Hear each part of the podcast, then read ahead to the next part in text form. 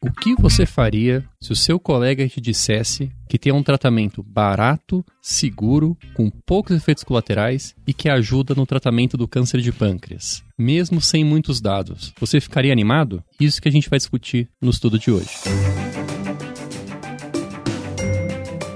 Os melhores papers publicados, interpretados a fundo por um time de especialistas em oncologia. Seja muito bem-vindo a mais um episódio do Clinical Papers Podcast.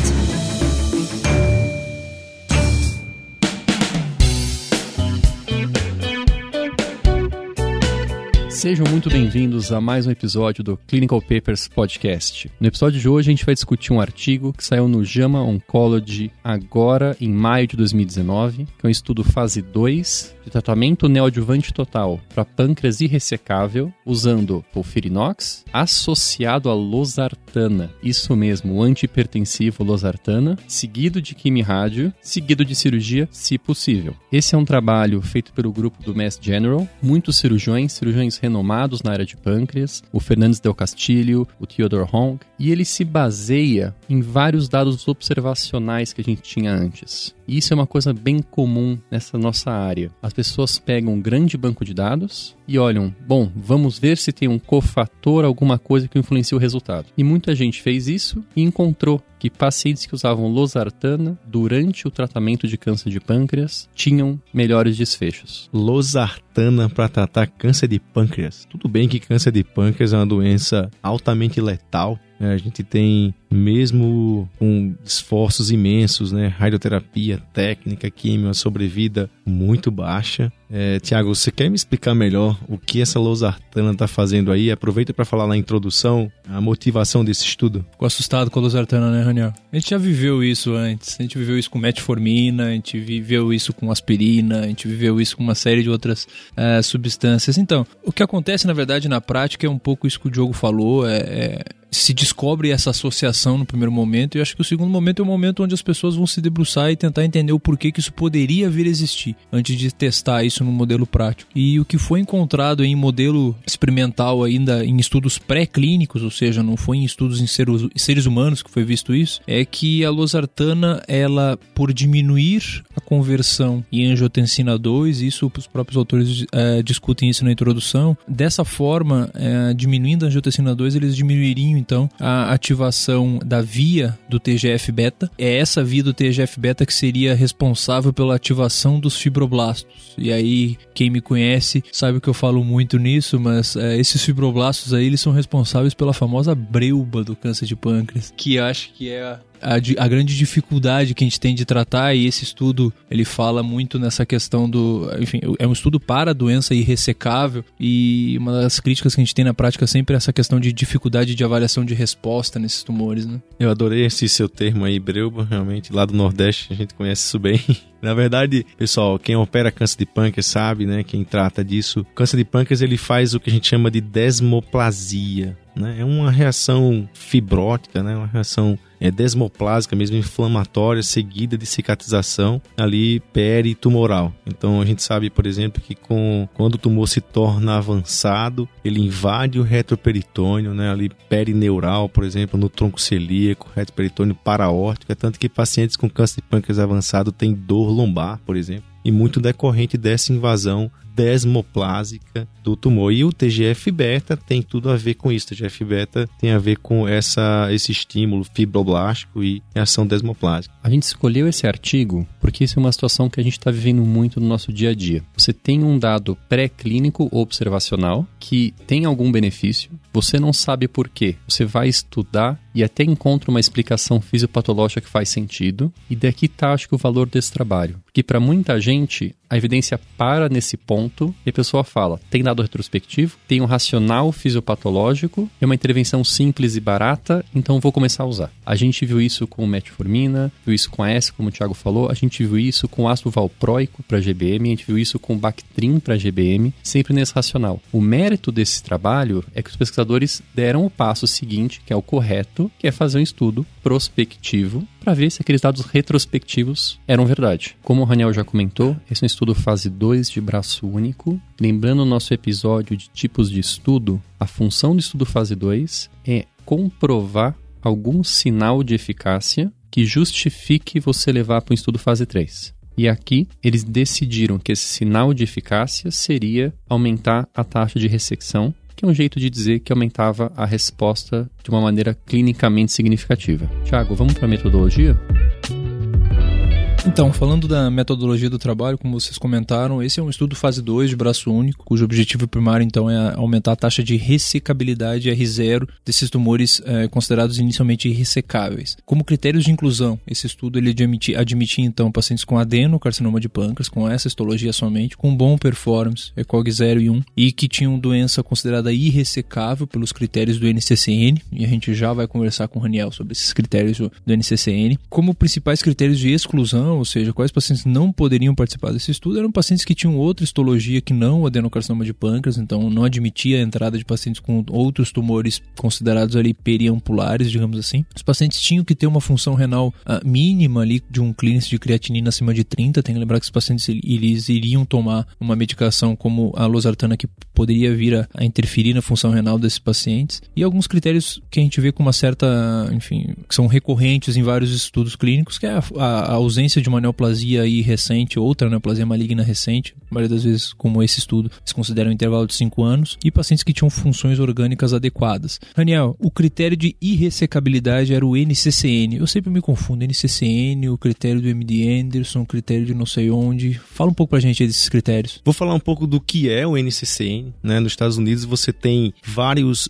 é, hospitais que seguem um modelo Cancer Center. Né? Esse modelo Cancer Center é, é um modelo feito para tratar melhor pacientes com câncer, em que tudo é departamentalizado, eles seguem padrões de estadiamento, intervenção, né, de segmento, enfim, existem critérios que são definidos por uma junta do NCI, né, que é o National Cancer Institute americano, e que você tem esses hospitais. Se eu não me engano, são 74 por aí em torno de 70 cancer centers nos, Estados Unidos que seguem esse modelo, esses protocolos do NCCN, que são definidos pelo NCI. Tanto que você pode entrar no site do NCI e lá você, como médico, como paciente, você tem informações gratuitas sobre o tratamento de todos os tumores. Inclusive, aconselho que você vá lá no nccn.org, é de graça, faz um cadastro e você recebe isso. O problema desses, desses protocolos é que existem um certo respeito né, pelos hospitais, de maneira que não existe uma coisa bem definida. Às vezes você tem algumas, alguma subjetividade, dependendo de onde você esteja. Tanto que ele abre. O que, é que eu posso. O que, é que eu estou querendo dizer com isso? Que tem um organograma que não é fixo, não é, não é reto, não é retilíneo. Ele tem algumas variações que, de acordo com a experiência do grupo, do seu hospital, as suas condições, você vai definindo. Mas sem dúvida é um critério a ser seguido. É, existem sim trabalhos, por exemplo, existem grupos muito fortes né, dentro da oncologia, como esses hospitais que você citou aí. Tem o MD Anderson, tem o Memorial, o Memorial é, de Nova York, que você tem grupos fortes que determinam conduta.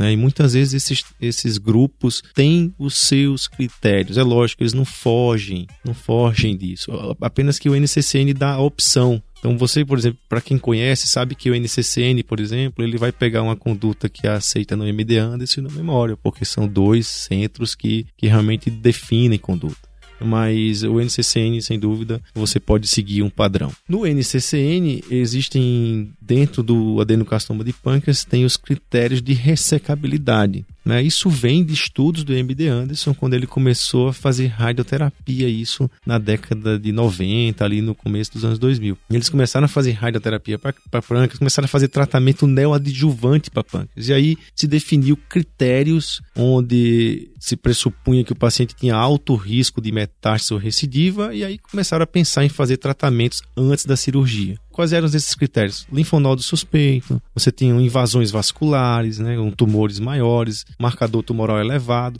Então, poxa, vamos fazer algum tratamento neoadjuvante nisso. E aí entrou esse conceito de ressecabilidade borderline. Ele é ressecável, mas ele tem um risco muito alto de recidiva. E aí o NCCN tem, por exemplo, contato com a veia, uma artéria mesentérica superior menor do que 180 graus, contato com a artéria do tronco celíaco menor do que 180 graus, né, contato com a veia mesentérica ele é ressecável, Tiago, mas ele tem uma chance muito grande de recidiva. Então a gente considera borderline com isso. Quando a gente tem um passo adiante, né, um critério de imagem adiante, um critério de irressecabilidade, que é o que o autor fala aqui no, no, no paper, a gente tem que ter ideia de que os. Esse é um problema que a gente vai ver na, na discussão. Ele fala que são tumores localmente avançados, que não são passíveis de ressecção. É além do borderline. Então você tem o contato do tumor numa extensão maior de 180 graus da artéria mesentérica. Você tem uma ou uma extensão maior de 180 graus no tronco celíaco, você não tem noção do que é isso. É uma invasão posterior,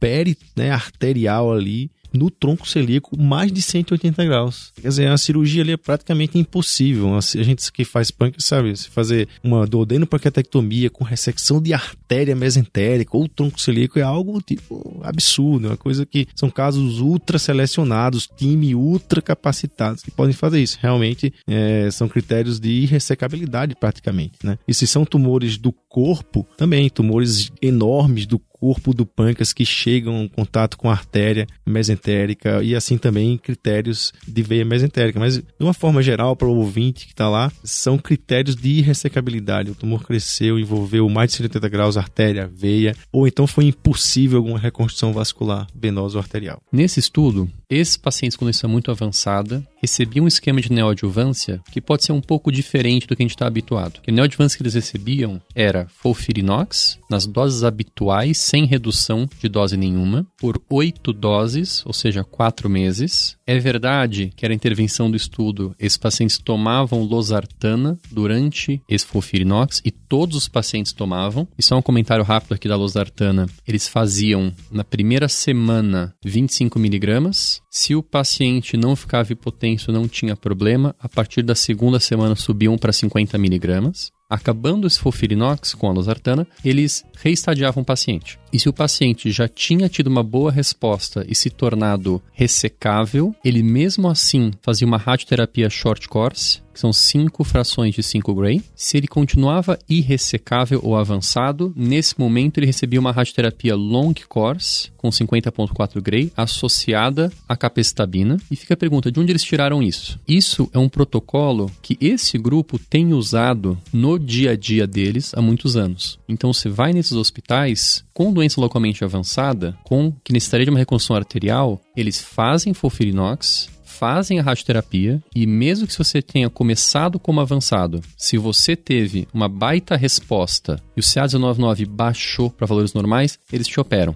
Eles têm feito esse desenho na clínica do dia a dia deles e têm publicado trabalhos desse esquema para tumores borderline. Então eles trouxeram esse esquema que eles estão habituados a fazer para essa situação clínica, que é o localmente avançado, no caso associado com losartana. Acho que dois comentários a respeito disso. Primeiro que esse, uh, esse modelo de testarmos tratamento antes da cirurgia, ele é interessante em vários outros cenários, porque é uma das formas a gente testar a atividade de um agente, como eles aqui estão testando a losartana, porque a gente consegue ver da forma de resposta patológica a isso. Acho que isso é uma, é uma forma rápida da gente ter um resultado se aquilo lá pode vir a ser promissor ou se aquilo lá merece um estudo maior, fase 3, etc. Que é o que esses autores estão buscando aqui. Ver se essa combinação é factível, se ela é promissora e merece, a gente merece gastar mais tempo, dinheiro e pacientes em estudo clínico com essa combinação. O segundo comentário é: a gente só tá pensando nisso porque inventaram o Fulfirinox. Acho que a gente tem que lembrar que há não muito tempo atrás, na era onde a gente tinha basicamente gente estabina pra, como tratamento sistêmico para esses pacientes.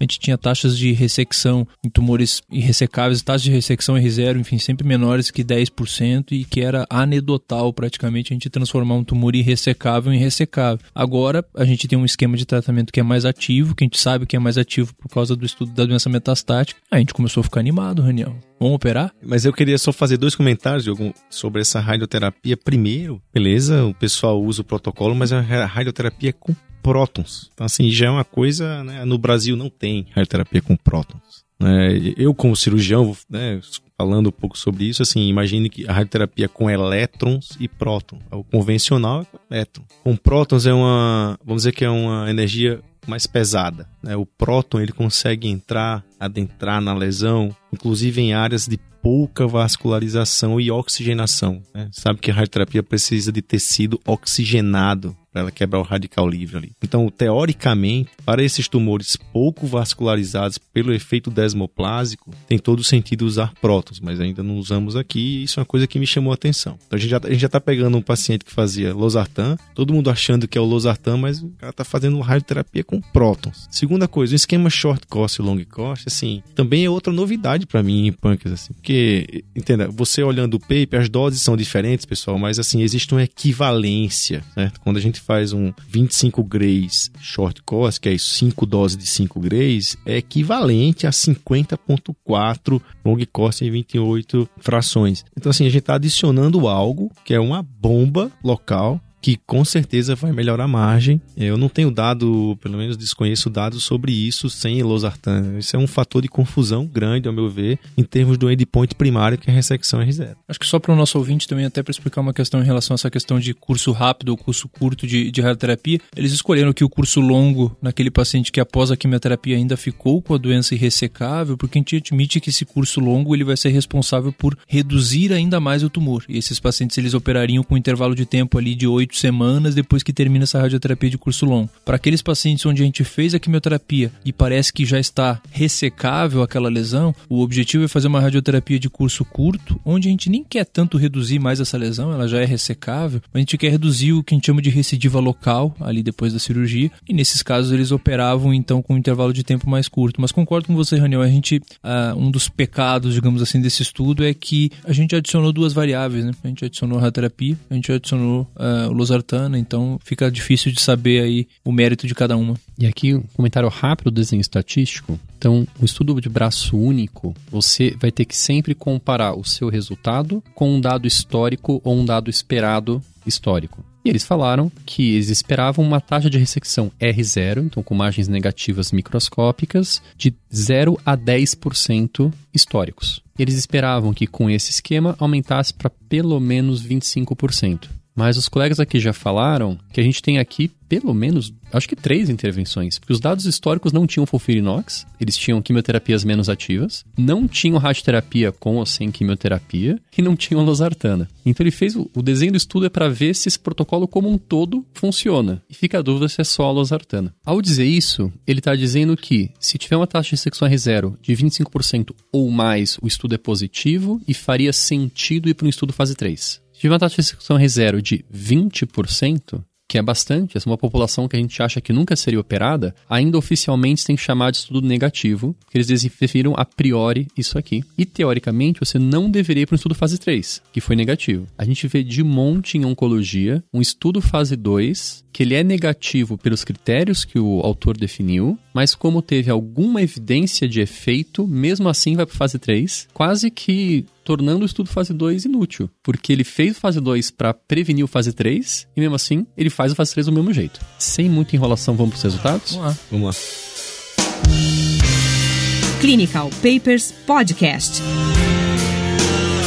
Então, pessoal, quanto aos resultados, a gente pode começar pela figura 1, né, onde a gente vê o fluxo de pacientes, esse organograma dizendo quem começou, quem saiu, os motivos, é uma coisa bem visual, bem legal de ver. A gente teve 50 indivíduos que tiveram acesso foram elegíveis para o estudo, onde 49 foram tratados, né, 39 foram tratados e conseguiram fazer os oito ciclos de fofirinox losartan, 10 pacientes não conseguiram, fizeram pelo menos um ciclo, vamos dizer assim. E desses aí, 45 receberam radioterapia associada ao 5FU. Né? Desses 45, 38 receberam um curso longo, o long course, né? Isso aí quer dizer que, quer dizer, a taxa de resposta não deve ter sido tão boa. Desses 42 indivíduos foram submetidos à cirurgia e no intraoperatório, oito deles não foram ressecados praticamente por evidência de doença metastática ou o cirurgião avaliou que era irressecável, a extensão da doença ali em cima dos vasos da artéria não possibilitava a ressecção, de modo que 34 indivíduos foram submetidos à ressecção. Depois disso, eles seguiram um protocolo de segmento, né, um follow-up bem clássico. Esse é um follow-up clássico intensivo, pessoal. É um follow-up que é laboratório a cada três meses nos primeiros dois anos, com imagem a cada seis meses nos primeiros dois anos, ou seja, fazia tomografia a cada seis meses e laboratório a cada três meses, e a gente gente ia aumentando um pouco, de maneira que no, no terceiro ano a tomografia passava a ser uma vez por ano e no quarto e quinto ano os laboratórios, né? CA199, 6 exames gerais a cada seis meses e tomografia uma vez por ano. Em relação à tabela 1 do estudo, então, a gente tem a grande maioria dos pacientes ECOG zero, 73% deles eram ECOG zero. A gente tem uma grande maioria de pacientes com tumores de cabeça de pâncreas, é, 63% deles, então o critério de ressecabilidade muito provavelmente se devia ao envolvimento ali de artéria mesentérica superior, tronco celíaco. A gente tem um tumor de tamanho mediano aí de 41 milímetros, então a gente está falando de pacientes com tumores de 4 centímetros ali que eram irressecáveis. E uma coisa que me chamou a atenção é que, mesmo em se tratando de uma população com doença irressecável ao diagnóstico que entrou no estudo, quando a gente vai olhar a questão de necessidade de ressecção vascular, a gente tinha uma parcela pequena de pacientes que uh, de fato ressecaram artéria, 30% só ressecou artéria, 20% ressecou veia, e a gente tem aí combinado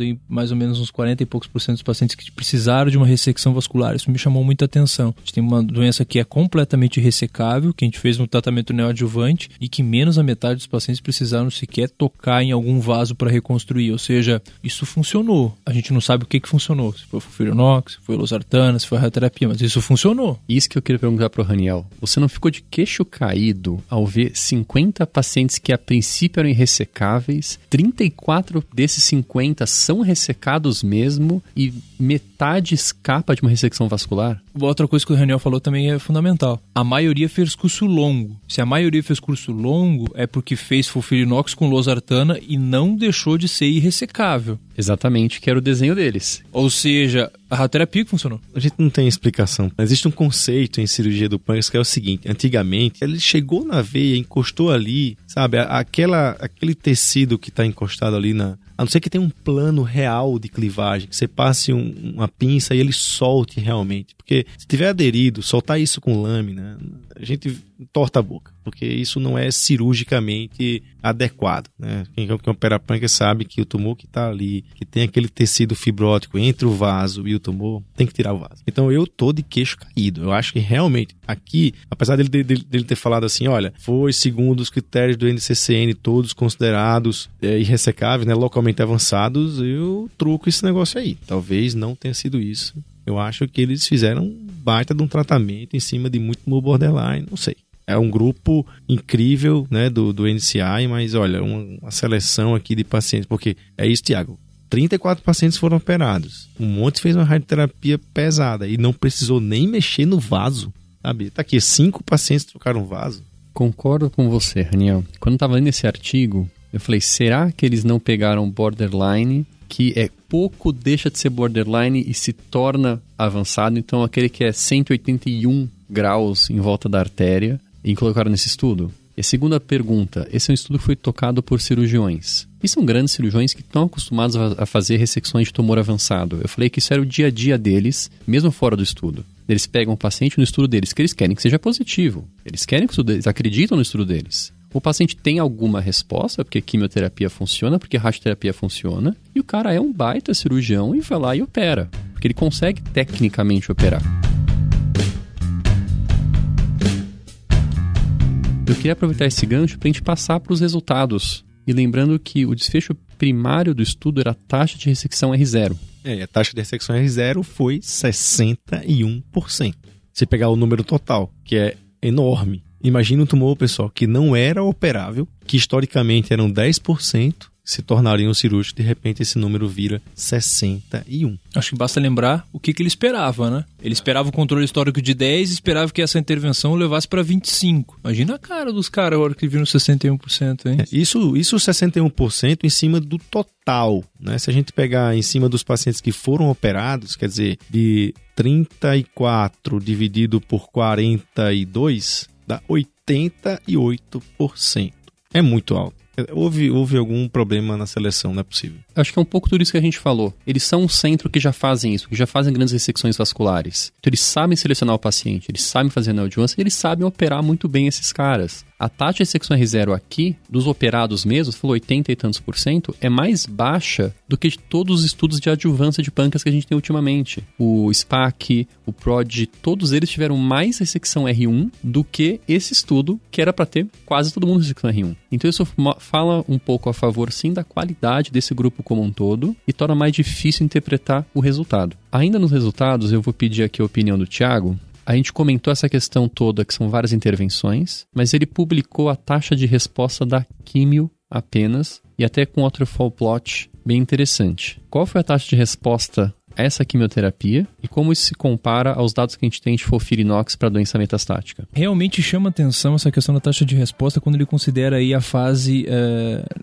quimioterapia isolada, né? Ele, a, gente, tem um paciente que teve uma resposta completa, isso, enfim, acontece. A gente tem 49% dos pacientes com resposta parcial, então a gente tem uma taxa de resposta aí na casa de 50% nesse estudo. Tudo bem que tem uma grande diferença em termos de tamanho do estudo, desenho do estudo, mas a gente tem que lembrar que o nosso dado que a gente tem para paciente com doença metastática do estudo de quimioterapia com fulfirinox, exatamente nessas mesmas dosagens sem a losartana, era na casa aí dos 30%. É, os autores ainda falam dos dados de sobrevida livre de progressão e sobrevida global uh, atingidos nesse estudo. Eles atingiram aí 21,3 meses de sobrevida livre de progressão e uma sobrevida global na casa de 33 meses. Então, chegando aí a patamares bastante, bastante interessantes. É óbvio, isso basicamente secundário é um aumento da taxa de ressecção com o protocolo estudado aqui, né? É, mas lembrar que o tempo de segmento deles é muito curto, né? E os trabalhos com punks avaliam dois anos. É uma projeção, né? Uma projeção. É um Kaplan-Meier fazendo uma projeção, né? Exatamente, eles seguiram, eles não seguiram nem dois anos. Né? Eles estão seguindo ali 1,7 anos e estão projetando isso, mas. Falando em projeção, queria falar de um comentário que eles falam na discussão. Achei interessante a forma como o autor pensou. Ah, eles pegaram os dados que eles obtiveram aqui e pegaram os dados do grupo deles, de taxa de ressecção e R0 em doença borderline.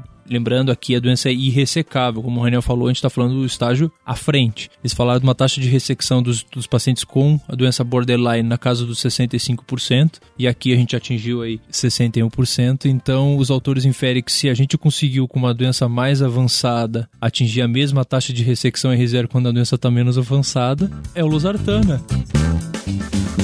Acho que isso a gente pode concluir. Eu acho que a mensagem que tem que ficar é: isso é um estudo fase 2. Esse é um estudo que está para comprovar uma hipótese deles. Teve sim aí algum sinal de efeito. E eu acho que o maior sinal de efeito é a taxa de resposta na fase Folfirinox-Losartana. Que a gente comentou que o desfecho principal, que era ressecção R0, foi influenciado por várias outras coisas. Isso não deve ser usado para você sair prescrevendo losartana para todo mundo. Né? Isso é um estudo de 50 pacientes feito num centro de excelência. Mas eu acho que justificaria sim um estudo maior, comprobatório. E eu acho que a grande lição que fica daqui é que vale a pena você tratar o seu pâncreas num centro de excelência, com uma equipe de, de oncologia que saiba tratar disso, de radio-oncologia e de cirurgia. É exatamente isso. É, você pega um estudo fase 2, vamos esquecer a losartana, pessoal. Vamos esquecer o que, é, o que aconteceu assim em relação a isso, mas os pacientes, sem dúvida, dentro do que existe para pâncreas, é um resultado sensacional. Mesmo que esses pacientes sejam borderline, vamos considerar que lá, 50, 60% deles eram realmente localmente avançados, os resultados foram excelentes. Então, para um estudo fase 2, onde ele selecionou esses pacientes e seguiu o protocolo, tem que falar, realmente foram bem tratados e que é, com expectativa de vida, sobrevida e ressecabilidade excelentes. Isso é um estudo fase 2. Exatamente. Gerou a hipótese, a hipótese, pelo que os autores falam, já está sendo testado, um estudo maior, randomizado. Acho que esse é o caminho, né? A gente tinha, a gente surgiu, como o Diogo falou, de uma hipótese completamente observacional, a gente viu que existia uma plausibilidade biológica, chegamos na fase, na fase onde testamos, isso é possível, vamos testar a eficácia agora, vamos fazer um estudo fase 3 randomizado e vamos pôr as cartas na mesa, né? E quando esse estudo sair, não perca comentários desse estudo aqui no Clinical Papers Podcast. É isso aí. Muito obrigado mais uma semana. Espero que tenham gostado. Vão lá, participem. Escolham, né? Escolham o seu paper. Isso, vai nas redes sociais, escolham seus papers, dê sua opinião, participe, vamos tocar esse projeto para frente, vamos fazer a diferença. Próxima semana estaremos aqui com mais um estudo no Clinical Papers Podcast.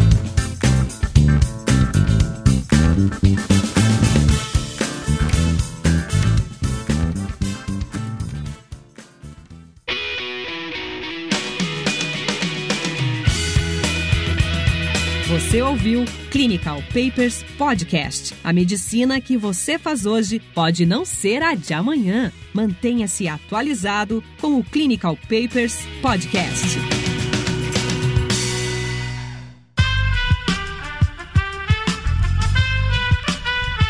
Este podcast foi editado por Aerolitos Edição Inteligente.